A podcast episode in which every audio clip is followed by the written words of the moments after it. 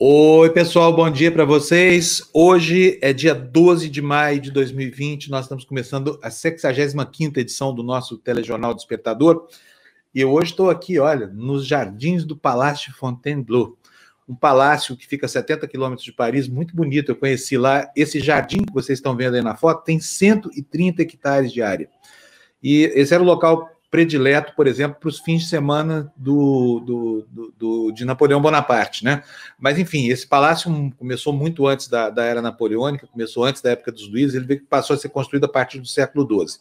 E todo dia a gente está mostrando aqui uma fotografia de um lugar que é onde a gente não pode ir mais por causa da pandemia, né? Porque as pessoas fiquem com saudade e que aumentem o desejo de ir àqueles lugares. Até para dar uma escapadinha do Brasil, porque por aqui a realidade não tem nada a ver com essa imagem bonitinha que você está vendo aí.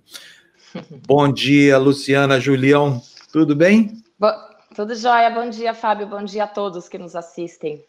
Vou contar um segredo para as pessoas. No fim, tudo sempre termina bem, dizia o provérbio mineiro. Se não parece Ai, bem, é porque ainda não terminou. A Lu estava sofrendo lá, porque a Lu está lá em Itanhaém agora, fazendo o, o jornal de lá, mudou o isolamento dela para lá e não ia. Até um minuto atrás não ia, não andava, não rodava. Agora foi, né? No fim, tudo foi. sempre termina bem, viu, Lu? No celular, não... mas foi, porque o computador acabou de pifar. Vamos no tá celular tá hoje. É o jeito que a gente tem hoje de levar informação para as pessoas, né? Vamos começar então? Vamos, Vamos lá. lá. Primeiros destaques na tela. Bom dia, Andréia, nossa generala. Bom dia, Fernando. Bom dia para você que nos assiste. Estão aí as manchetes no primeiro plano, por favor. É, o jornal Guia de hoje, a Folha de São Paulo, ela trata do rodízio aqui em São Paulo. Ela diz que o rodízio empurra o paulistano para o transporte público. Ah, do lado esquerdo você tem o jornal O Globo, a manchete principal: Bolsonaro libera salões de beleza, enquanto os prefeitos apertam restrições. E do lado direito, o jornal Estado de São Paulo traz na manchete: Bolsonaro queria alguém com afinidade, diz ex-diretor da Polícia Federal. Bom, só que antes disso tudo, eu vou começar aqui é, comentando com vocês o que aconteceu é, ontem. Foi, foi algo muito estranho, porque você vê o seguinte: quando esse, esse, quando o Mandetta foi demitido por um motivo tão tacanho é, como aquele, né? Porque foi eficiente, porque manifestou todo o seu inconformismo com a orientação errada, incorreta, dolosamente incorreta que o presidente da República vinha passando ao país na, na, durante essa pandemia. Nelson Taj parecia que era apenas um serviçal, uma coisa assim, para deixar o presidente à vontade, essa coisa toda. Ontem, eu fiquei até com pena dele na coletiva de imprensa, ele não sabia nada do que o governo tinha adotado nessa portaria, do, do nesse decreto do presidente que afrouxa ainda mais é, os serviços essenciais, né? acabando com todo o esforço de todo mundo para que a pandemia seja, seja debelada e, afinal de contas, nós possamos retornar à, à vida tranquila de antes o ministro ontem foi informado na coletiva pelos jornalistas de medida da competência do ministério dele. Você viu isso, Lu? Que coisa horrorosa. Vi. Olha, vou mostrar para vocês a reação do ministro, a cara de bobo mesmo que ele fez quando ficou sabendo durante a entrevista do decreto que Bolsonaro já havia baixado. Vamos ver. Isso aí, isso, isso aí saiu hoje, isso. Coitado. Falou agora. Decisão de? Quem é quem é, é, é manicure, academia. Barbearia. Barbearia.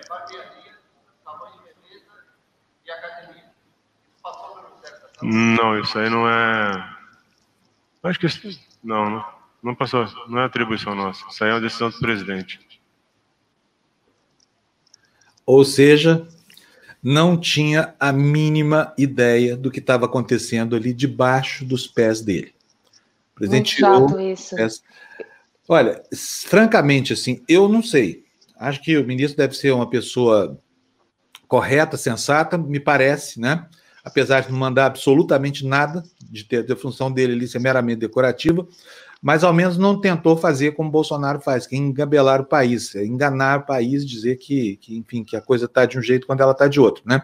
Só que, só que há informações em Brasília de que até esse ministro aí, que foi nomeado por causa da sua cordialidade e tudo mais, está com o saco cheio do presidente da República, né? Eu, se fosse ele, francamente, teria entregado, pendurado o boné ontem, sabe? Pedido bilhete azul. Falar, olha, o que, que adianta ser E acabou de chegar, né? Acabou de chegar, né, Fábio? Acabou de chegar. Mas não há espaço para o bom senso nesse governo, não há o que faça, sabe? É, e, e aí, o que está acontecendo? Bolsonaro está governando feito um soberano. Ele continua aprontando das suas, por quê? Comprou deputados do Centrão de baseada, está tranquilo de que não terá, uh, que a oposição não terá os votos suficientes para afastá-lo. Ele precisa só de 173 votos para ficar ali mesmo. O Centrão está à venda, né? Como sempre. E ele está muito seguro. É, ocorre que há uma pressão da sociedade civil. É, dois é, advogados a serviço de um grupo, liderado, entre outros, pelo, é, pelo PSOL, fizeram uma denúncia contra ele no âmbito da Organização Mundial de Saúde. É o que nós vamos ver agora.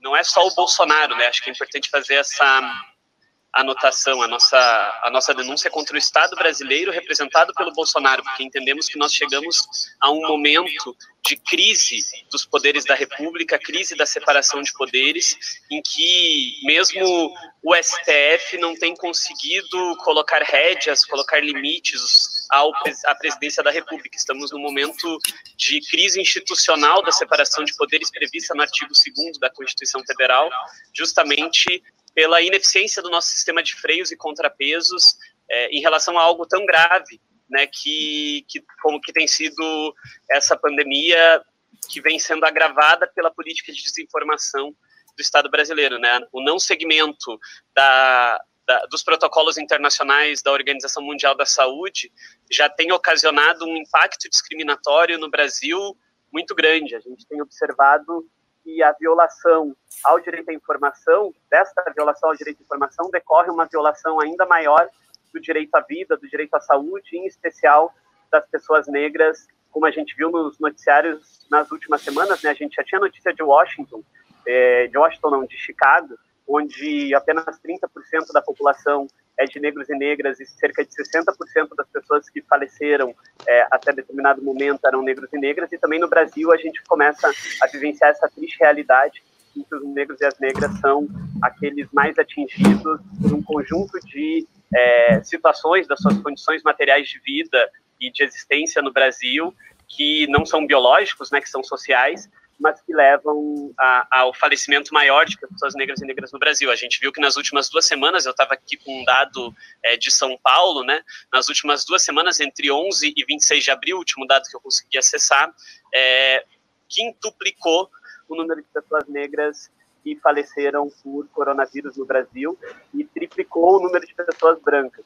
Ao mesmo tempo, também a gente vê que essa taxa de letalidade, que vem sendo noticiada também pela Associação Brasileira de Medicina é, de Atenção Básica, de Medicina da Atenção Básica, ela também ela vem sendo de 62% maior, pelo menos em São Paulo, pelo estudo dos boletins é, de São Paulo, a taxa é bem superior à taxa de morte de pessoas negras do que de pessoas brancas. Então a gente pelo encarceramento, ela está bem uh, visível, né? Então o que a gente observa, assim, claro que é uma tristeza profunda uh, enfim, né, a gente se emociona ao falar dos dados da Covid-19 no Brasil e da falência do Estado né, em relação à proteção de todas as pessoas, mas o que a gente observa é que essa inércia tem um peso maior, né? Ela dói mais, ela causa mais sofrimento para as pessoas negras e pobres desse país, porque é como, como a gente né, tem conversado, assim, não morrem só de Covid-19, morrem de abandono,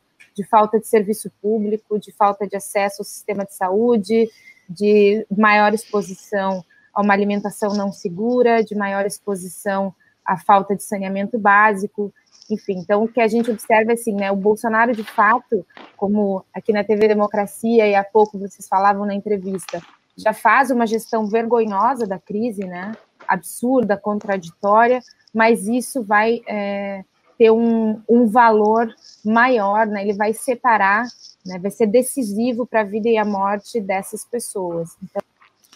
Pois é. E por quê? Por que que isso acontece? Por que que Bolsonaro continua sacrificando gente mais pobre, a população preta? Por que que Bolsonaro segue anunciando medidas como se fosse um déspota completo, um imperador? Por que que Bolsonaro continua detonando os valores da democracia, né? E todos os valores ocidentais aqui, exceto a religião que ele diz defender com tanto afinco. porque no Congresso Nacional ele está seguro. E está seguro por quê? Porque ele comprou o apoio do Centrão e não tem lá, como eu disse agora há pouco, é, não existe o risco de que ele seja impedido, pelo menos no momento. E qual é a estratégia da oposição diante desse quadro? É o que você vai ouvir agora do deputado Júlio Delgado, do PSB, o Partido Socialista Brasileiro. Crítica, e aí já te respondendo, igual ele fala, nós temos dois fatores hoje, é, principalmente na Câmara, que são é, obstáculos disso. Um é a ação é, muito perdida do presidente de voltar àquilo que ele sempre negou, que é o tomar lá da cá, de busca no Centrão. E os cargos já estão saindo e a gente vê as ações do Centrão é, na medida que os deputados desses partidos têm a, é, a orientação de não assinarem as CPIs. Esse é um primeiro problema. A CPI que está mais adiantada hoje para ser instalada seria a CPI proposta pela deputada Liel, que é do PSB, só que ela está com 120 assinaturas, e vocês conhecem um pouco isso. Precisamos de 171, é, e a gente está com dificuldade de conseguir. A outra posição é a defesa do impeachment nesse momento, que a gente depende de uma deliberação do presidente Rodrigo Maia. Tem dado afirmações que não fará, por quê? Porque ele está perdendo pelas mãos o Centrão, que ele sempre teve o controle. O Centrão começa a articular a própria sucessão dele, e nisso ele vê, perdeu o controle do Centrão até para as ações que ele tinha dentro do governo. Tinha muito forte com o Mandetta, tinha muito forte com a Tereza Cristina, e as suas ações, as suas indicações começam a esvair. E ele não tem controle do Centrão, que sempre gostou dessa postura. Então, o Rodrigo, ao fazer isso, perder o Centrão, ele não sabe se ele vai para a oposição é, e autoriza a instalação do impeachment ou se ele mantém essa sua posição. Até porque o impeachment não é hoje abraçado pela esquerda como um todo. Nós, é, o PDT, é, o PV, que já assinou, e a rede, somos defensores é, da instalação do processo, mesmo sabendo que ele tem que, não pode se dar de forma remota, mas é, alguns outros partidos da esquerda têm uma posição errática com relação a isso.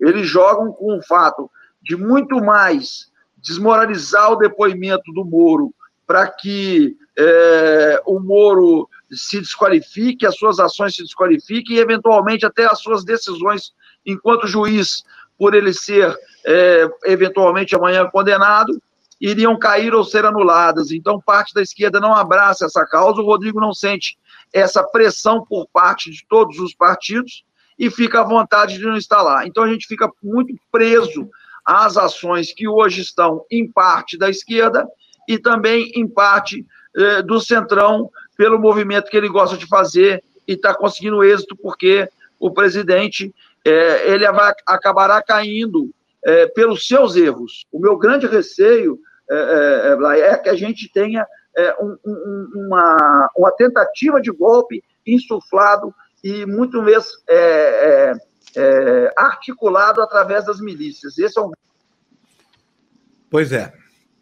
O deputado Júlio Delgado, do Partido Socialista Brasileiro, falando aí sobre seus receios. Enquanto isso, o mundo inteiro prestando atenção ao coronavírus e os outros assuntos. A gente pouco tem espaço para falar sobre eles aqui, mas algumas questões continuam provocando severos prejuízos para o patrimônio ancestral do povo brasileiro, da nação brasileira, né? E o João Paulo Capobianco, que é biólogo, fundador do SOS Mata Atlântica e de vários outros institutos, é um, é um tremendo ativista, foi assessor da Marina Silva no Ministério e agora é parceiro aqui da TV Democracia estreia amanhã aqui um programa chamado É Conexão. Ele está denunciando que, enquanto Bolsonaro faz a sua, o seu governo caricatural, né, privilegiando a ala psiquiátrica da esplanada dos ministérios, é, em outros campos, o descalabro completo continua. A área dele, por exemplo, meio ambiente, é uma das que mais sofrem no momento. Vamos ouvir o João Capobianco. O grande medo que eu tenho, porque a ucranização brasileira esse não é o João Capobianco.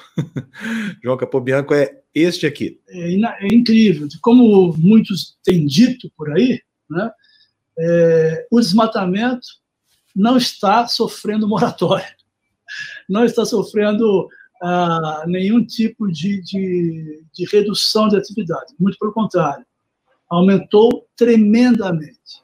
Para vocês terem uma ideia, se nós olharmos os dados do DETER, que é o sistema de detecção de desmatamento em tempo real, E se nós aplicarmos o percentual da variação entre ele e o dado oficial, que é o PRODES, que é aquele que analisa os dados e publica anualmente o desmatamento, nós já chegamos, provavelmente, agora em abril, a 8 mil quilômetros quadrados de desmatamento. Olha só, o desmatamento na Amazônia ele é medido de é, agosto a julho. As pessoas confundem um pouco isso. É ele é de 1 de agosto a 31 de julho do próximo ano. Então, essa, essa taxa que nós estamos analisando agora, ela começou no dia 1 de agosto de 2019 e nós vamos fechar ela no 31 de julho. O que acontece com a Amazônia? O, o desmatamento intenso na Amazônia acontece no período da seca. O período da seca é nos meses de abril, maio, junho, julho, agosto, e depois ele vai naturalmente se reduzindo em função das chuvas que dificultam muito a atividade de desmatamento na, na região, é, porque são muito intensas as chuvas. Ocorre que agora, antes de chegar no período crítico, que começa agora, que é o período seco, nós já estamos quase chegando ao número de desmatamento do ano anterior, que foi de 9.762%, que já tinha sido 29,5% maior do que no outro ano, antes do Bolsonaro entrar no governo. Então, veja bem, nós temos uma escalada de desmatamento, há uma, uma ação muito reduzida da fiscalização e controle, os órgãos de controle vêm sendo diariamente combatidos dentro do próprio governo. Nós tivemos agora o caso de fiscais e de diretores que foram demitidos porque fizeram uma ação muito relevante de controle de desmatamento da Amazônia. Então, nós estamos assistindo exatamente isso que eu disse, que você mesmo disse e, e que eu estou confirmando. O desmatamento corre aceleradamente, provocado por uma omissão do poder público completa, uma fragilização dos órgãos ambientais, que além das dificuldades naturais, ainda tem as dificuldades decorrentes da pandemia, e mais, com uma medida provisória que está tramitando no Congresso, que visa anistiar ou as ocupações ilegais, grandes ocupações de até 1.600 é, hectares, né? grandes, grandes ocupações, que poderão ser anistiadas por uma medida provisória que tramita no Congresso e que pode ir à votação esta semana. Pois é, olha, acabou de, de, de acontecer nesse instantezinho, o general Mourão deu uma tuitada, estou aqui no meu, no meu iPad, vou mostrar para vocês. Olha que diz o general Mourão. Iniciaram-se as operações de combate ao desmatamento nas florestas nacionais do Jacundá e Vila Samuel, Rondônia, com IBAMA e CMBio e apoio das forças federais no contexto da Operação Verde Brasil 2, determinada pelo presidente da República. Ele disse que vai dar uma entrevista coletiva às 16 horas. E aí, aqui na, na área de comentários, olha só que, que, que. Opa, não é isso não. Aqui, ó. Esse comentário aqui. Com tantos detalhes da operação, o senhor acha que os criminosos vão aguardar quietinhos a chegada das forças federais, então avisem também quando forem embora. Vai dar muito certo isso. Elaíse Farias está aqui criticando a medida aqui no, no, no, no tweet do, do vice-presidente da República, né? Bom, nós temos um bocado de notícias para mostrar. Lu, vamos começar com, com, a nossa, com o nosso noticiário? Vamos, vamos, vamos, vamos começar com as notícias. A gente já mostrou a capa, né? Dos jornais. Então vamos agora para uh, o primeiro destaque do noticiário. Tá aí, olha. Ex-assessor que Bolsonaros viam como ameaça ganha cargo de chefia no governo. Reina Pax Romana lá no, no QG do bolsonarismo. Luciano Querido, olha que sobrenome lindo que ele tem, Querido. Rompeu com a família em 2017, chamado de elemento pelo hoje presidente da República. Aliados temiam que ele tivesse um dossiê, Lu. Está me ouvindo? Muito bem. Fábio, está me ouvindo? Estou ouvindo você, sim. Nós temos um Vamos delay lá, hoje complicado para vencer, hein, Lu? Pode ler, sim, por favor. Visto por, Visto por mais de dois anos como uma ameaça à família Bolsonaro, o web designer e bacharel em direito Luciano Querido se reaproximou do clã presidencial. Na última quarta-feira, substituto da FUNAI, órgão responsável por políticas públicas para estimular a arte no país. Luciano foi por 13 anos funcionário do gabinete do vereador carioca Carlos Republicanos, onde partiu os passos da família no mundo digital, trunfos da ascensão de Bolsonaro na, vitori na vitoriosa eleição presidencial. Tá ruim, Lu. Tá ruim. Eu vou continuar lendo aqui para vocês. A gente vai melhorar a condição de transmissão da, da Luciana. É, enquanto isso, eu vou lendo aqui para vocês o, o, esse destaque. Vou começar do comecinho. Visto por mais de dois anos como uma ameaça à família Bolsonaro, o web designer e bacharel em direito Luciano Querido se reaproximou do clã presidencial. Na última quarta, ele foi nomeado presidente substituto da Funarte, que é órgão responsável por políticas públicas para estimular a arte no país. Quer dizer, aqui a Regina Duarte entubando mais um amigo da família lá para agradar o seu chefe novo, Jair Bolsonaro. Luciano foi por 13 anos funcionário do gabinete do vereador carioca Carlos Bolsonaro, do Republicanos, onde participou dos primeiros passos da família no mundo digital, um dos trunfos da ascensão de Bolsonaro na vitoriosa eleição presidencial de 2018. O longo vínculo com a família de Jair Bolsonaro foi encerrado em dezembro de 2017, depois que ele foi desautorizado pelo então deputado federal é, Jair Bolsonaro, que passou a chamá-lo de elemento. Portanto, é, reina, como eu falei, a Pax Romana no reino dos Bolsonaro. Que maravilha, né? Olha, o outro destaque do Jornal da Folha de São Paulo, eu vou pedir para o para o Fernando colocar na tela para gente. Vamos lá, olha, tá aí. Presidente queria afinidade com o chefe da Polícia Federal, diz Valeixo, que é o ex-diretor da PF.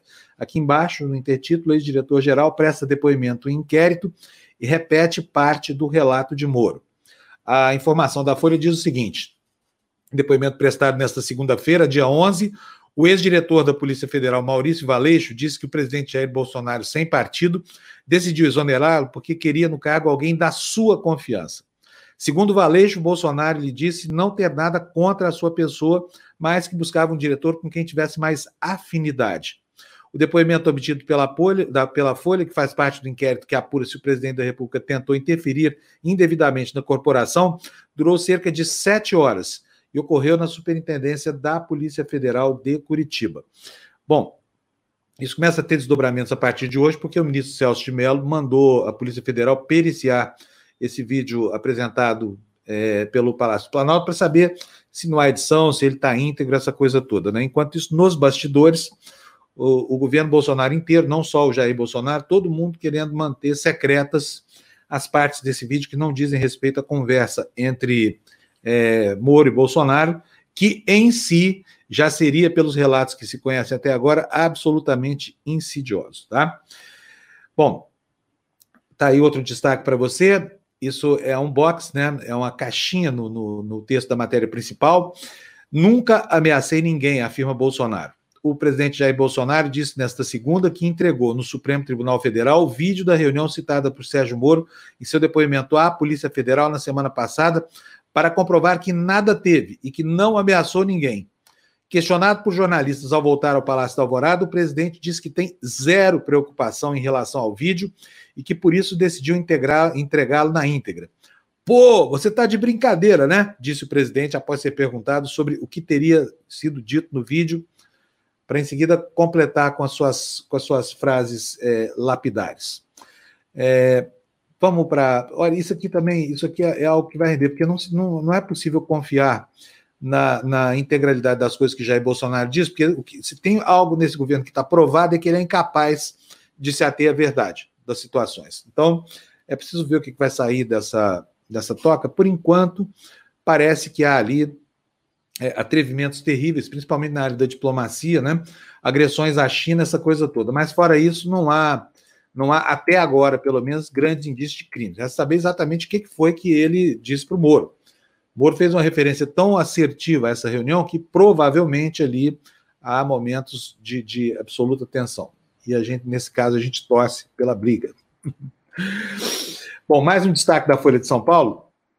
Medo da segunda onda de contágio leva a França a uma saída tímida do confinamento. Depois de dois meses, primeiro dia de relaxamento, teve menos gente do que o previsto nas ruas de Paris.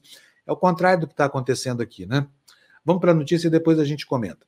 Em confinamento desde 17 de março, os 67 milhões de franceses podem, a partir desta segunda, sair de casa sem precisar apresentar o documento requisitado pelo governo como justificativa. A regra, porém, continuava valendo para a hora do rush em Paris. No Twitter, o presidente Emmanuel Macron escreveu: Graças a vocês, o vírus regrediu, mas ainda está aqui. Salvem vidas, tenham cuidado. Nesta segunda, lojas, fábricas e empresas de setores considerados não essenciais, como salões de beleza, lojas de roupas, floriculturas e livrarias, reabriram pela primeira vez em 55 dias. Depois de quase dois meses dando aulas por meio de telas de computador, os professores também retornaram às escolas para preparar a volta gradual das crianças à sala de aula a partir desta terça-feira. Aqui vocês observem como tudo é feito com maior cuidado, né?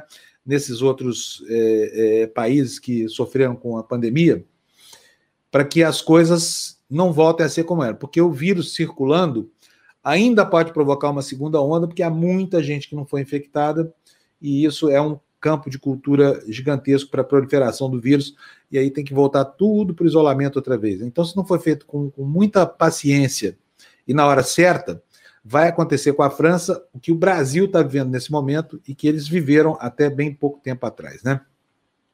Vamos para o próximo destaque aí na tela. A década, olha que pena isso, a década que termina em 2020 terá a menor expansão do PIB que já foi medida até hoje. Segundo projeção para este ano, período 2011 a 2020 acumulará um crescimento de apenas 1,9%. É um PIBinho, mas nós não estamos falando de um ano, nós estamos falando de uma década inteira, né? De, de 2011 até 2020. A informação da Folha dá conta de que a década que se encerra este ano amargará por larga margem a menor taxa acumulada de crescimento econômico já registrada no país pelas estatísticas e estimativas que alcançam até o início do século passado.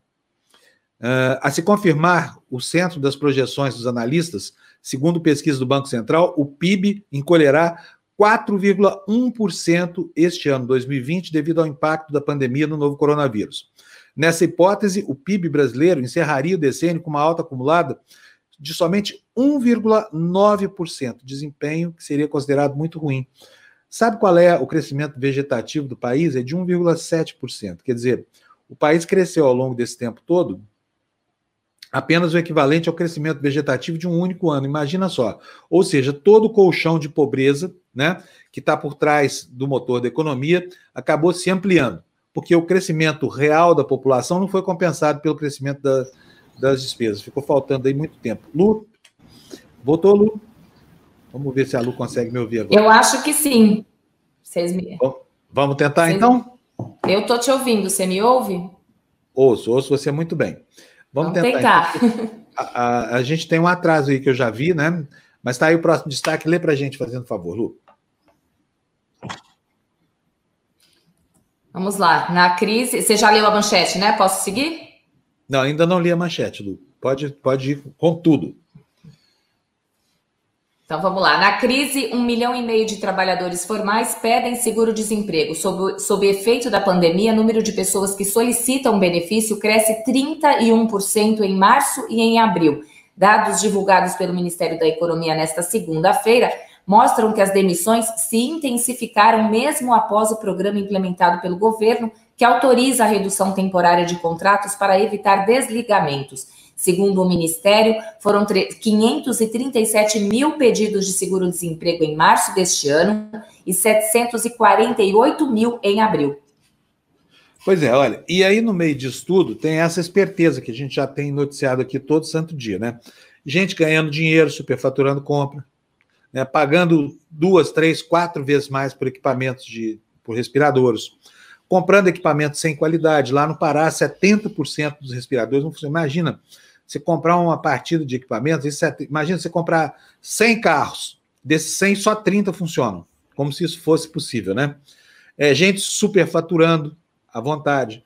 Enfim, no país da pandemia, o relaxamento necessário do rigor fiscal acaba gerando esse tipo de, de, de confusão. Mas entre militares, sabe? Não, não, não é essa gente que o, que o presidente Bolsonaro diz que é, que é tão certinha no, no, no recebimento do dia, mas está aí a notícia na tela, olha. Defesa identifica auxílio pago de forma irregular a militares. A categoria não tem direito a benefício emergencial. A pasta fará apuração, Lu. O Ministério da Defesa afirmou nesta segunda-feira ter identificado indícios de que militares receberam de forma irregular o auxílio emergencial de 600 reais concedido pelo governo federal. O benefício foi criado durante a pandemia do novo coronavírus para trabalhadores informais que foram afetados pela queda na atividade econômica durante a adoção de medidas de restrição. Em nota, o Ministério da Defesa informou que foi identificada com apoio do Ministério da Cidadania a possibilidade de recebimento indevido de valores referentes ao auxílio emergencial concedido pelo governo federal no período de enfrentamento à pandemia do novo coronavírus por integrantes da folha de pagamentos. E as pessoas na fila, né, Fábio? Horas e horas, gente que não consegue no aplicativo, gente que está passando fome. É, está exposta ali, a, a, a, enfim, ao clima e ao vírus também, porque as aglomerações não param, né? Aliás, promover aglomerações parece que é a especialidade desse governo, que definitivamente não se interessa pela saúde dos seus próprios eleitores. Se se interessasse, estava resguardando todo mundo em casa, essa coisa toda, né? Bom, vamos seguir aí com, com, com o nosso noticiário, por favor. Vamos para o próximo de, de, destaque. Olha aí, mega rodízio em São Paulo. Aliás, esta, essa informação a gente vai checar para ver que efeito está produzindo agora. Você vai ver já já aí. Mega rodízio em São Paulo reduz o trânsito, lota o transporte público e acaba virando alvo na justiça. A gestão Bruno Covas diz que a avaliação é positiva e que o aumento de ônibus se deu, e que o aumento no número de ônibus deu conta da demanda. Lu. O transporte público encheu e as ações judiciais se multiplicaram no primeiro dia do novo rodízio de carros em São Paulo, que tira das ruas metade da frota e vale em todos os horários. Os congestionamentos, como esperado, diminuíram em relação às últimas semanas, mas esse resultado não evitou uma torrente de críticas. A partir desta segunda, apenas carros com placa com final par podem circular em dias pares. Em dias ímpares, como foi o caso desta estreia, só aqueles com placa com final ímpar saem às ruas. Além da duração estendida, a restrição vale agora em toda a cidade e não mais apenas no centro expandido. Bom, vamos ver então como é que está o trânsito agora na cidade de São Paulo. Vamos, isso aqui é para você que não mora aqui poder é, se informar a respeito. Tá aí, olha, a cidade de São Paulo, né? Em princípio, tudo verdinho, você vê o mapa da cidade inteiro aí, nas marginais. Agora vamos, vamos aproximar um pouquinho mais para a gente ver como é que está isso aí. Olha, tá bem. Não está mal, não. Está muito verdinho o trânsito de São Paulo. Quer dizer que, em relação. Olha, só tem aqui, olha, um ponto aqui na, na Via Dutra, do cruzamento com o anel viário, que está complicado, mas no restante da cidade de São Paulo o trânsito está bom. Olha, está em, em, tempos normais, todas essas vias que você está vendo aí verdinhas apareceriam aqui em vermelho, porque né, estaria começando agora hora do rush. Significa que, do ponto de vista da contenção do trânsito de veículos, funcionou, né, Lu?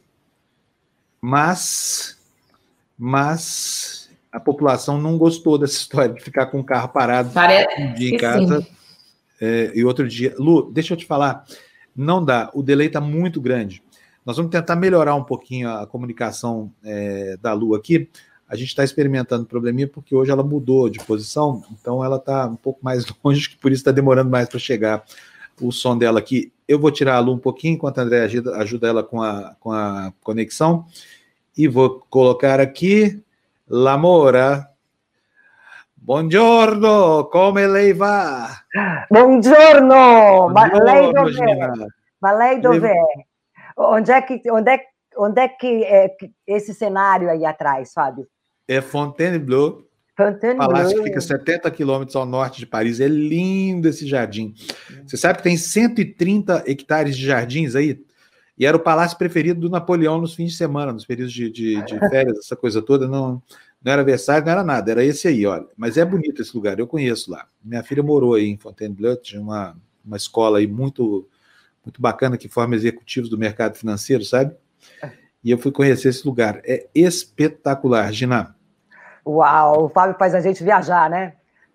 Pois é, o objetivo é esse mesmo. O objetivo é lembrar para as pessoas que esses lugares existem, eles só não estão acessíveis mais. Por quê? Por causa da, da nossa situação sanitária, né? Por causa da pandemia. Porque senão a gente podia fazer uma poupança, pagar uns boletos aí, parcelar se endividar com. Não, com dólar a seis reais não dá, né, Gina? Está pertinho, pertinho, né? ela está dando risada, eu vou dizer para você que ela está dando risada, porque quando o dólar sobe aqui no Brasil, quando o dólar fica caro, é bom para a Gina, porque ela fica mais rica, né, Gina? Não, é o contrário, Fábio. Se eu, se eu realmente se a minha fonte de renda fosse é, aqui na, na Itália ou na Europa, fonte de renda total, aí sim essa conversão poderia poderia funcionar. É, se, você trabalhasse, se você trabalhasse para veículos de comunicação europeus, né? Exato, trabalho, mas não, não chega assim ser uma coisa, você fala, opa, agora agora vai agora eu tô rico. É, não, não, não dá não. Então, inclusive, para quem é freelancer como eu, fica ainda mais difícil, porque fica mais difícil você vender as suas matérias, né, é, para os veículos de comunicação brasileiros, porque fica é. mais caro. É, né? uma coisa é 500 euros a, a 500 reais, a, a 5 reais, daria, dava quanto? Dava 2.500 reais. Uhum. Agora, 500 euros já dá 3 mil reais. Isso, assim, uhum. no espaço de um mês, né, Gina? Exato, exato. Ficou muito, muito caro. É, é Europa e o mundo, para quem mora no Brasil, né? Ô, Gina. Exatamente. Oi. Me fala, e os assuntos aí? Hoje tem PPT, não? Olha, o PPT não, né? Nem PT. Mas eu, eu, mandei umas fotos. Olha, Fábio, o que está pipocando ainda nas notícias? As primeiras páginas dos jornais italianos ainda estão dando grande destaque àquela jovem voluntária uh, de uma ONG que foi sequestrada no Quênia em novembro de 2018. Portanto, ela passou quase um ano e meio nas mãos dos sequestradores. Em um dos, uh, dos principais grupos, é, Shabbat, é este grupo integralista, fundamentalista islâmico da Somália, que seria um braço do Al-Qaeda, e aí foram ali negociando, negociando, as negociações envolveram serviços secretos italianos, serviços secretos turcos e serviços secretos da Somália. Quer dizer, é, uma, é, uma, é um quebra-cabeça mundial por trás dos bastidores. Por trás dos bastidores também não se sabe se a Itália pagou ou não uma fiança, mas suspeita-se que sim. Em compensação, é, isso tudo é ainda é uma variável não confirmada. Agora, por que, que ela tá? Por que, que eu, eu quis realmente abrir de novo com essa menina? Pelo caso emblemático que ela é. Uma menina de 23 anos apenas, uh, e que durante né, esse, esse período que ela ficou sequestrada, ali ela se converteu ao Islã. Então, ela chegou anteontem aqui na Itália com, com, com o véu islâmico, com a roupa, acho que é o chador islâmico, e, segundo ela, a conversão foi voluntária. Mas isso está dando o que falar aqui. Então, você acha que Bolsominion é só no Brasil? Não é, não. Tem Esse, aí também? Tem aqui, e o que eu, eu até ouso chamar de terrorismo virtual, terrorismo da internet. Porque as ameaças a esta menina que se converteu, que passou, e ninguém sabe ainda exatamente o que, que ela passou ali, né, na mão dos sequestradores. É, durante todo esse período. Então, hum, e de repente ela, ela se converteu voluntariamente também. Ninguém sabe, é uma situação muito, muito difícil, muito íntima dela e ela foi atacada uh, da Procuradoria. Sim. Oi, da Procuradoria Não, de, de Milão. Uh, abrir uma investigação sobre, sobre essas ameaças, e eles estão, inclusive, avaliando a possibilidade de colocar guarda-costas para essa menina. Porque de tanto que ela foi ameaçada por, por, por ter se convertido ao Islã. E a ponto que um conselheiro da, do partido de extrema-direita ultranacionalista, que é a Liga, ele chegou a falar, olha, é, a declaração dele, abre aspas, é, eu nunca vi um judeu sair do campo de concentração convertido ao nazismo. Nossa, é? declaração forte essa. Hein? Muito, muito. Então, uma coisa que ainda está tá um, tá no caldeirão ainda das notícias. E aí eu separei algumas fotos dela. E, é, por favor, Fernando. Olha, outra questão dá uma olhada na aglomeração em torno. Aham. Uhum. Uhum. Tá parecendo o comício pró-Bolsonaro dos domingos aqui no Brasil, Exato. desse jeito aí. Exato. Por favor, Fernando, podemos colocar outra também? E ninguém, e ninguém de máscara, né? É. Olha só, imprensa, olha só, né? Ah, por favor. Eu, old é, fashion way. A outra foto, por favor, Fê. Olha, dá uma olhada nisso. Estamos falando Nossa. de Milão, Fábio. Milão, que é epicentro da Lombardia, é o epicentro da, da contaminação, da epidemia do coronavírus. E dá uma olhada no que, que acontece. Né? Os próprios colegas e tudo mais, não, não, não, não houve nenhuma contenção. Né? Além de incomodar essa pessoa, essa jovem de 23 anos, um, o risco ali estava ali, ó, ali, ali no ar, ali no ar. Agora, a respeito da conversão também, houve até uma nota da, da, da Confederação Episcopal uh, Italiana, né? que o cardeal, que é o, que é o presidente da Confederação Episcopal Italiana, Gualtiero Bassetti, disse que, é, em todo caso, ela é sempre a nossa filha, um pouco para acalmar isso, ou seja, para acalmar essas, esses ataques, principalmente contra a, ela, que está ali no meio, e, está suportando uma coisa dessa. Então, essa é uma notícia que faz a gente refletir sobre bastante coisa. Primeiro, esse fenômeno de ataques nas redes sociais não é um fenômeno só brasileiro, ok? E é um campo sem limites, a ponto de ameaçar realmente uma pessoa, né? Então, essa é a principal notícia da Itália. E agora a gente pode dar aquela pinceladinha básica no nosso Bolsonaro, né? O que que falo? Olha aí, esse é o Manifesto. O Manifesto é um jornal é um jornal independente ligado à esquerda, né? Então ele, inclusive, é o Cotidiano Comunista. É um jornal muito antigo, já que sempre sempre se declarou de esquerda nos velhos tempos, fundados nos velhos tempos do Partido Comunista. Não não pertence ao partido. É um jornal independente, como eu disse, e eles, é, é, ou seja, pede é, para proteger os indígenas e o, o Sebastião Salgado é, foi colocado, os quadros Sebastião Salgado foram colocados em leilão uh, pelo Bolsonaro. Ou seja, ele fala daquele episódio do que o, Sebastião Salgado fez um, uma doação à FUNAI de 15 quadros com fotografias. Sebastião Salgado, reconhecido mundialmente pelo seu talento, fez essa doação e agora uh, para a FUNAI, e agora a FUNAI está ameaçando leiloar esses quadros do Sebastião Salgado. E não é que ele, esse, esse leilão seria convertido né, a, a, ao benefício dos indígenas. Não, né, ele não, não, não seria realmente convertido aos indígenas, e esses quadros retratam principalmente a, a etnia Corubá de Coari, no Vale do Javari, no estado do Amazonas, uh, é, quase fronteira com o Peru. Então, eu, esse deu destaque às questões do, dos, das, da violação dos direitos ecológicos, dos, dos direitos do, dos indígenas e, e, também da ecologia. Vamos lá, é, por favor, a próxima. Esse daí ainda é um, como se diz em português de Portugal, um rescaldo, que ainda está pipocando nos jornais italianos. Este, é, este, esse passeio no jet ski do Bolsonaro, mas esse eu separei, esse da Rai News, a Rai, a televisão pública italiana. Separei só esse slide, porque no título está assim: Brasil, o churrasco da morte. Né? Ah, é? Faz referência é, ao churrasco. Ao churrasco. E a próxima, por favor, Fê. Aí, esse daí, el país. El país. Brasil aproveita a pandemia para, para ser... O que, que é guinhos? Essa palavra eu não sei. Assim, dá aquela piscadinha, ó. É isso assim? Uhum. Guinhos é isso, para dar aquela piscadinha aos madeireiros, aos defensores das armas ah, e aos evangélicos, dar aquela piscadinha charmosa, assim, sabe? Sei, sei, sei. Dá mole, né? Dá mole para eles, né? Dá mole para eles, é. Ah.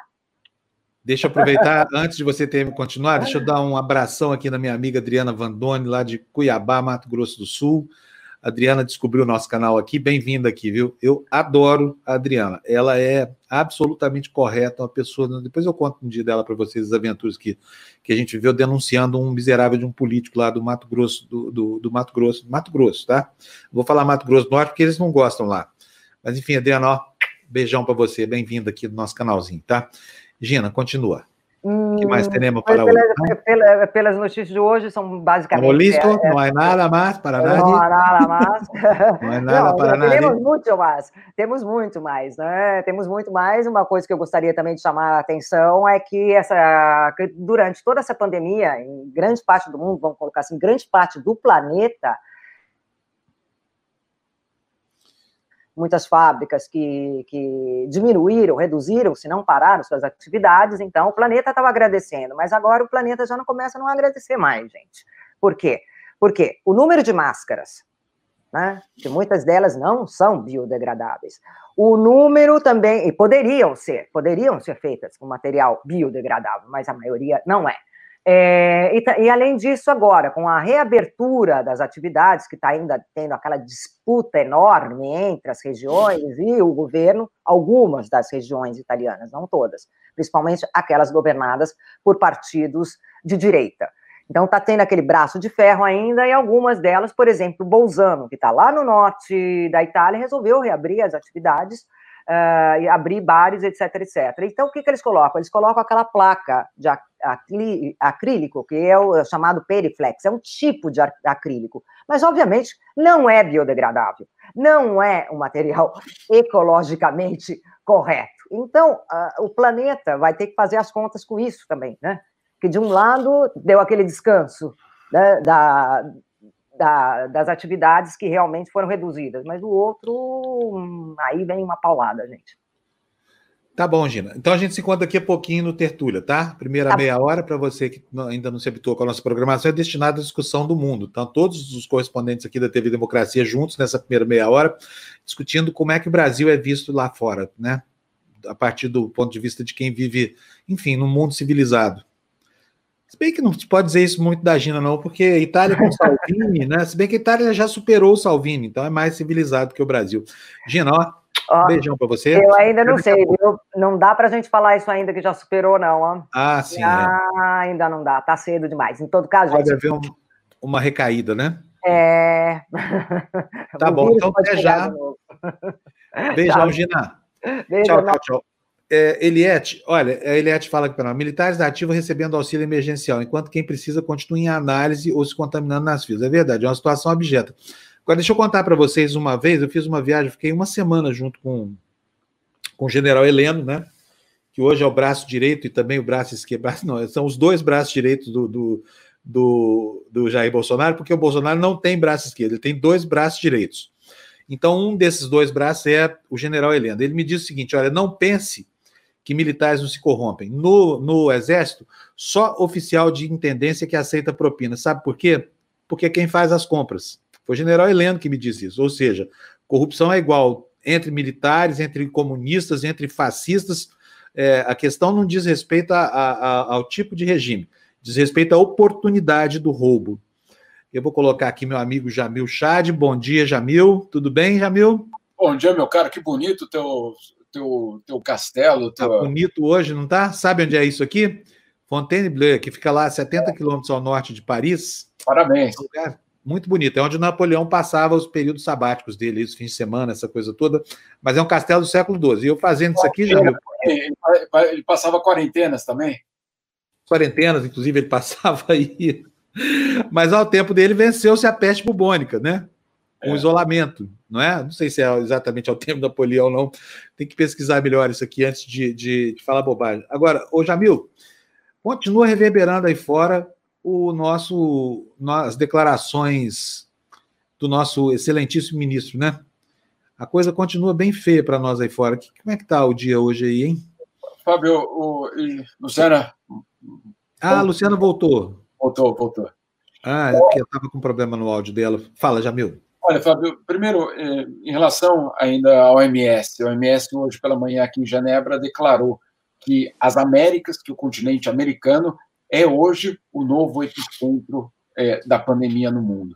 Eh, esse número ainda era da Europa, pelo menos até ontem, mas, segundo a, a, OMS, já há essa transferência, vamos dizer assim, desse epicentro agora para as Américas. Segundo a OMS é o atual centro é, da epidemia. E isso, claro, por conta dos Estados Unidos, certamente, e também por conta do Brasil. Dois países aliados em muitas coisas, inclusive numa visão negacionista do mundo, é, e, claro, numa situação que coloca é, uma, uma, duas populações gigantescas em risco. Isso foi declarado hoje, é, a OMS confirmando que os casos brasileiros estão num aumento significativo, ou seja, não é apenas estatística ou dados, é de fato uma realidade, uma realidade que, obviamente, nos toca é, diretamente, mas que preocupa o mundo. Esse em primeiro lugar. Em segundo lugar, hoje nós tivemos também um grupo de deputados é, europeus, é, basicamente é, do, do, Partido Ecologista e dos partidos é, de esquerda, do bloco de esquerda do, do, Parlamento Europeu, enviando uma carta para a Comissão Europeia, para o chefe da diplomacia da União Europeia, pedindo que ele tome medidas contra Bolsonaro. É, esses deputados insistem que o que acontece no Brasil é uma ameaça muito séria é, e que existe até, segundo eles, um risco de extermínio em massa, é, principalmente aí no que se refere às populações indígenas. Uma carta muito dura, uma carta entre eles. Não, não, estamos dizendo aí que é uma denúncia do, de.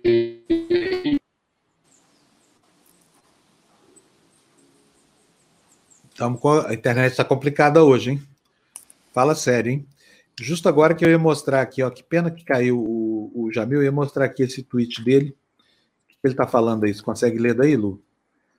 Consegue? Hum, ah, não. Tá aqui, ah, ó, voltou o Jamil. Jamil voltou. voltou. Não, estou mostrando seu tweet aqui na tela, Jamil. É, tá aí, ó. Covid Brasil soma 16% das mortes e 11% dos novos contaminados no mundo em 24 Exatamente. horas.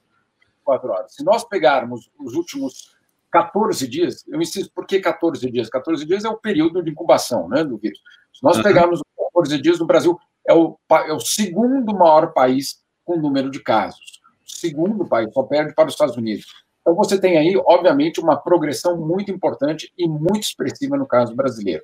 E a OMS ontem até deu uma alfinetada, não, não citou nomes, mas dizendo aí que tem gente dirigindo é, cego, né? É, sem, é, sem olhar para frente. Né? E, obviamente, você pode imaginar de quem é que, é, para quem é esse recado. A realidade é que todos os números apontam, é, Luciano e Fábio, que nós estamos caminhando para uma direção extremamente perigosa. Não é mais uma questão apenas é, se vai acontecer, se vamos estar numa situação é, é, de risco, não. Já estamos numa situação de risco. Insisto, nos últimos 14 dias o Brasil registrou 100 mil casos, mais de 100 mil casos, e nesses 14 dias fomos o país que mais registrou caso, no, o segundo país que mais registrou caso no mundo. Não há como negar. Esses são os números, os números da União Europeia e os números da OMS. Portanto, é, se alguém aí estiver pensando em fazer um churrasquinho, é, esse churrasquinho vem numa hora extremamente é, desagradável, eu diria, para uma sociedade.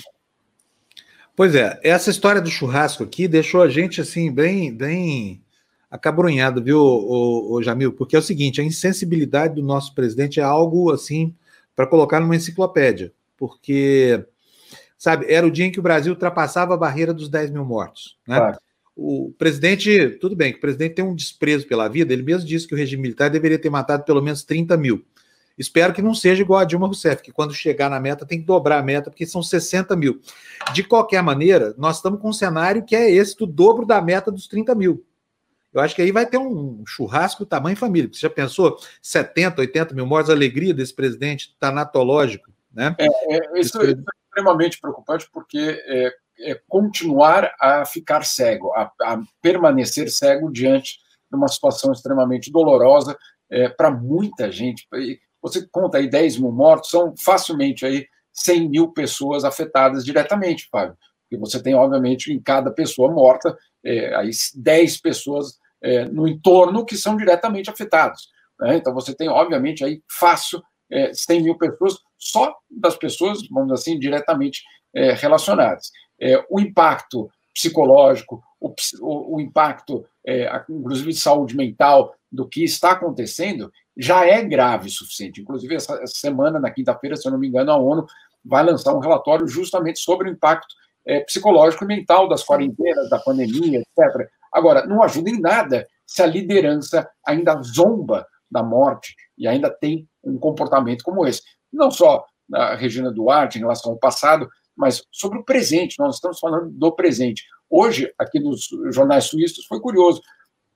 eu sempre digo, é, a gente tem caído em duas, é, em, duas editorias dos jornais internacionais, aqueles é, dos, da, das preocupações, né? então, junto ali com Trump, junto com Orbán, junto com os riscos para a sociedade internacional, e também temos caído no bloco é, dos absurdos. Né? Cachorro morde gato e pega doença. É, é, né? Sabe aquelas, é, aquela uhum. parte do jornal? E aí, hoje, mais uma vez, nessa parte do cachorro morde gato, é, temos lá, é, um jornal local aqui na Suíça, Bolsonaro abre cabeleireiros. Né? Então, obviamente, você vai nessa mesma direção e isso só é, aprofunda uma imagem cada eu, eu, não diria mais desgastada, desgastada já foi. Né? Agora é uma imagem extremamente destruída é, e uma imagem que a gente vai precisar repensar muito sobre como reconstruir, porque isso que está acontecendo não vai é, desaparecer, essa imagem que está sendo construída sobre o Brasil no exterior, não vai desaparecer só com uma eventual saída do Bolsonaro, o final do seu mandato, sua queda, seu impeachment. Não, isso vai perdurar. Isso é, as pessoas perguntam: é, como é que vocês elegeram ele? É, como é que não há nada que o pare? E como, e como é que a sociedade simplesmente aceita uma situação dessa? Então, essa imagem ela vai perdurar por algum tempo. Que horror! Ou seja, o Bolsonaro nos transformou a todos em ogros. É isso, é, né? Fábio, é. Fábio. Oi, Lu. Não, é só para falar do psicológico que você comentou, Jamil. É, é, uma amiga minha que teve, a minha dentista, é exatamente isso. A família toda pensa assim: poxa vida, eu tô tendo, eu tive uma doença que está matando milhares de pessoas. O é. psicológico dela tá, tá, tá, foi atacado, tá, tá, foi abalado, e, e a família inteira fala assim: poxa, eu podia ter perdido ela, entendeu? Ah. Então, assim, é muito complicado mesmo. É, e, e não é, e não é, é fraqueza, não é é, debilidade, isso é uma realidade absolutamente é, que precisa ser tratada como, uma como a nova realidade. Então, não, não é, é menosprezar é, ao, é, algum tipo de impacto nesse sentido, muito pelo contrário, é você reconhecer que esse impacto faz parte da pandemia. Você precisa tratar desse impacto como você coloca é, máscara ou luva. Né? Uhum. Né? Então, está no mesmo pacote. Agora, se você tem uma liderança que vem e ainda pisa em cima, é extremamente doloroso. Bom, Jamil, beleza. Muito obrigado. Um abração para você. Bom dia em Genebra. Tá bom? Tchau, bom dia. Aproveita o sol, aproveita o sol em Fontainebleau. É, tá um dia lindo fora da janela, hein? O tempo vai mudar aqui, mas o dia tá, tô olhando ali, olha, tá lindo, lindo, lindo. Tchau, Jamil. Chegando aí, tem nuvens negras chegando pelo oeste. Nuvens negras. Tchau, Jamil. Obrigadíssimo. Tchau, querido. Olha só, comentário da Maria Lúcia aqui na nossa timeline. Tá aí, ó, na, na, na nossa timeline, não, no nosso, na nossa área de chat, né? Já tô pronta para a aula da Jéssica. Bom dia, pessoal. Olha que chique, Jéssica. O pessoal tá te esperando, tá vendo só? Bom Ai, dia. Lindo. Bom dia. Bom dia, gente. Tudo bem? Bom Ô, dia. Professora, você não mandou as fotos para mim. Manda as fotos, quero mostrar o pessoal malhando na sua Já aula. Tá tudo lá no TV Democracia. Eu vou mandar para você também depois da aula. E olha, adorei esse seu cenário aí, hein? Isso é na França, Muito né? bonito. É, Fontainebleau, é, é lindo. É lindo. Já a Bruna, minha filha, morou lá. Na parte que passava os finais de semana. Conheço, Isso. lindo esse lugar. Lindo, lindo. E o bosque, e o bosque, que você sabe que o jardim tem 130 hectares, é o tamanho de uma fazenda, esse jardim aí.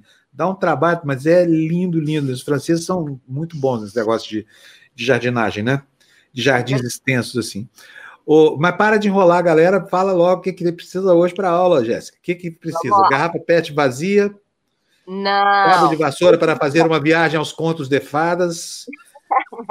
Pô, Atualmente não tem nada de contos de fadas, mas hoje. E, e nem viagem, muito menos viagem. Viagem também não tem. Verdade. Então, ontem trabalhamos membros superiores, hoje perna e bumbum. Hoje, membros inferiores, prepara o cabo de vassoura só como apoio, mas hoje vai ser basicamente só o peso do corpo. Tá bom, então não precisa nada, só o cabo de vassoura para apoiar. Só. Maravilha, daqui a pouquinho então. Apoia na parede. Tá bom, daqui a pouquinho a Jéssica volta, daqui cinco minutinhos. Eu vou só fazer uma corridinha rápida aqui com a Luciana para a gente terminar de ler o noticiário, tá bom? Tá bom, Beijão, Jéssica. Boa aula para você daqui a pouco. Vamos lá, Lu? Vamos tentar? Vamos você lá. Está me ouvindo bem? Agora não tem delay. O que, que você fez aí? Você conseguiu. Olha, você eu conseguiu... não fiz na... eu não sei o que eu fiz também, para falar a verdade. Eu estou no celular, eu já saí do computador. Eu... Aí veio o sol que está entrando na, na, na cozinha. Eu... Enfim. Tá Bom, essa parede aí da sua casa a gente vai pintar ela de verde já já, tá? Ah, ah beleza. Vou botar do e... meu lado aqui no cenário. Ótimo, perfeito. Vamos lá, vamos ler então o, as manchetes aí. Fernando com o dedo nervoso no gatilho lá para a gente poder ir rapidinho. Pode começar, Lu. Mais sinais trocados. Bolsonaro afrouxa enquanto governos aumentam restrições. Ah, estudo rastreia vírus Covid-19 já matava no fim de janeiro no Brasil. Próxima manchete. Vi vídeo de reunião será exibido hoje na Polícia Federal. Moro, AGU e investigadores da Procuradoria-Geral também terão acesso simultâneo. O presidente nega ameaça a ex-ministro. Ministério Público denuncia dois manifestantes por ato na casa de Moraes. Apoiadores de Bolsonaro, eles responderão por difamação e ameaça após ataques no prédio onde mora o ministro do Supremo. Tem mais por aí? É o Enem agora, é isso? Tem, exatamente. Enem, mais de 6 milhões de alunos não têm acesso à internet. O número expõe desigualdade no exame com inscrição aberta desde ontem. Parecer técnico do, do Tribunal de Contas da União defende adiamento. Freio da Petrobras ameaça até 45 mil empregos. Corte de gastos da estatal para enfrentar a crise do coronavírus coloca em risco a operação de 300 fornecedores com a revisão de 6 bilhões em contratos. Impacto é maior para a economia do Rio, onde o setor de óleo e gás corresponde a 30% do PIB. Centrão pressiona governo por mais gastos públicos. Mesmo sem China, gasto de Bolsonaro aumenta. Aquilo, eu vou pedir para você ler para a gente, porque essa história é outra história mal contada aí do, do Bolsonaro, que ontem soltou a tuitada, ah, gastei 700 e tantos mil reais só com os aviões que foram para a China. Ocorre que o cartão de crédito dele é quase 4 milhões, né? E a China explica 700 mil reais. E os outros 3 milhões e meio de reais, hein? É disso que trata. Lê para a gente, por favor, Lu. Os gastos sigilosos da presidência da República com cartão corporativo, usado para bancar despesas do presidente Jair Bolsonaro, aumentaram nos primeiros quatro meses do ano, mesmo quando descontado o valor da operação que resgatou brasileiros em Wuhan, na China. Após o Estadão revelar que a fatura de janeiro a abril havia dobrado, o presidente justificou a alta com os custos da viagem, que utilizou aeronaves da Força Aérea Brasileira. Próxima notícia: Estadão vai ao Supremo para ter acesso ao exame do presidente. O exame aqui, no caso, é o exame do coronavírus, que virou um mistério nacional, né? Cadê o exame que o Bolsonaro disse que deu negativo? Por que, que ele não apresenta esse exame? Próxima notícia, Lu. Brasil está voltando ao mapa da fome, diz diretor da ONU. Após mil mortes, Pernambuco adota o bloqueio total. Gestores rejeitam diretriz de ministério. Conselhos Regionais de Saúde reprovam regras apresentadas pelo novo ministro para determinar como se daria o isolamento social. Acabamos assim o noticiário que a gente havia selecionado aqui. Você já está bem informado, já pode conversar com os amigos aí sobre o, o noticiário do dia. Agora vamos cuidar da sua saúde, mano, para você chegar. E mana, né? É Manx que fala, né? Porque agora viram os a língua portuguesa não tem mais definição de gênero. então, você que está aí na sua casa já está bem informado, faça agora a aula da Jéssica, porque a aula dela é muito boa. Quero agradecer a audiência no jornal de hoje, já pedindo para vocês divulgarem a nossa existência por aí, porque sabe como é que é, né? Canal novo demora até as pessoas descobrirem a gente. E se você está gostando e acha importante esse, esse nosso trabalho, avisa para sua galera, tá bom? Se puder, faça um depósitozinho na nossa conta de qualquer importância, um real, dois, cinco, cinco milhões, o que você quiser. A gente não não recusa dinheiro aqui porque precisamos dele para pagar as nossas contas, tá bom? Então, bom dia para você. Beijo, um beijão, bom Lulu. dia. Ficou Beijo. ótimo aí, viu, Lu? A transmissão tá ótima. Mantém desse jeito aí, tá? Não é, mexe nada. Então, não, eu vou, eu, eu vou te ligar agora. Se você tiver, me atende no telefone que eu preciso falar com você. Tá bom, vou, vou atender a Lu no telefone então. Então, um beijão para vocês, gente. Tchau, bom dia, boa aula com a Jéssica. Beijo.